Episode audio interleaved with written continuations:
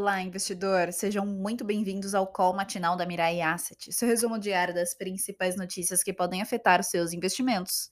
Eu sou a Fabrícia Lima e vamos aos destaques de hoje, 21 de dezembro de 2022, quarta-feira.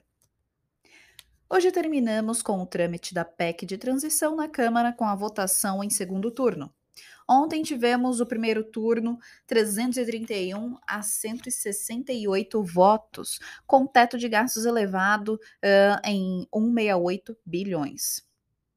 Mas em menor prazo, tá? Em um ano. Ao fim do dia, o Senado aprecia essa alteração de prazo. Em paralelo, acontece a votação do orçamento de 2023 e novos nomes na equipe econômica serem anunciados, destaques para os secretários de Política Econômica e do Tesouro. Na PEC de transição, ainda há espaço para acomodar o orçamento secreto dos 19,4 bilhões, metade para emendas individuais, outra metade livre para custeio dos, dos ministérios. Deputados e senadores, cada um, devem receber mais 16,3 milhões em emendas individuais, que somadas aos 19,7 milhões, totalizarão 36 milhões de reais em 2023. Observemos que essas emendas individuais são impositivas, com o governo obrigado a alocar onde os parlamentares definirem. Na votação, o prazo a um ano reduziu o poder de barganha do governo, a depender dos rumores uh, do Congresso para renovar este aporte. Observemos também, no entanto, que essas despesas adicionais são permanentes e que, em algum momento em 2023, terá que ser definidas as regras fiscais para esta travessia dos quatro anos.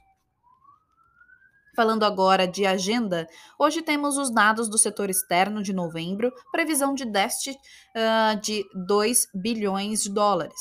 Saem também os dados da arrecadação em novembro, de 174,1 bilhões. Em complemento, o Banco Central divulga o fluxo cambial na semana entre os dias 12 e 16 de dezembro. À tarde, o presidente do Banco Central, Roberto Campos Neto, se reúne com o futuro presidente do BNDES, Aloysio Mercadante.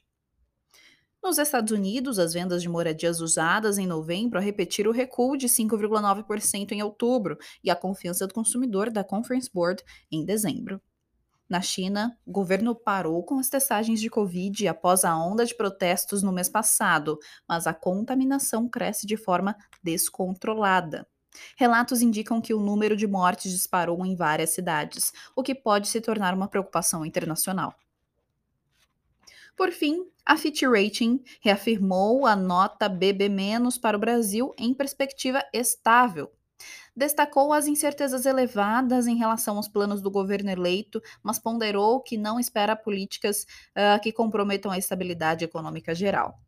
Vamos agora às aberturas das bolsas e commodities de hoje, só ressaltando que essas foram as palavras do nosso economista-chefe, Júlio Régidos. Uh, na Ásia, as bolsas de valores fecharam fracas com Nikkei em menos 0,17% e Xangai em menos 0 também 17%. Na, na, na, Europa, as bolsas abriram em alta moderada, com Londres em mais 0,58%, Alemanha em mais 0,65% e França em mais 0,94%. Nos Estados Unidos, os futuros das bolsas de valores abriram em alta, com Dow Jones com aumento de 0,69%, S&P com aumento de 0,51% e Nasdaq com aumento de 0,43%. Petróleo WTI uh, com aumento de 1,31% a 77,25 dólares o barril. O petróleo Brent com aumento de 1,44% a 81,16 dólares o barril. E o minério de ferro da Lian uh, com aumento de 3,56% a 118,95 dólares a tonelada.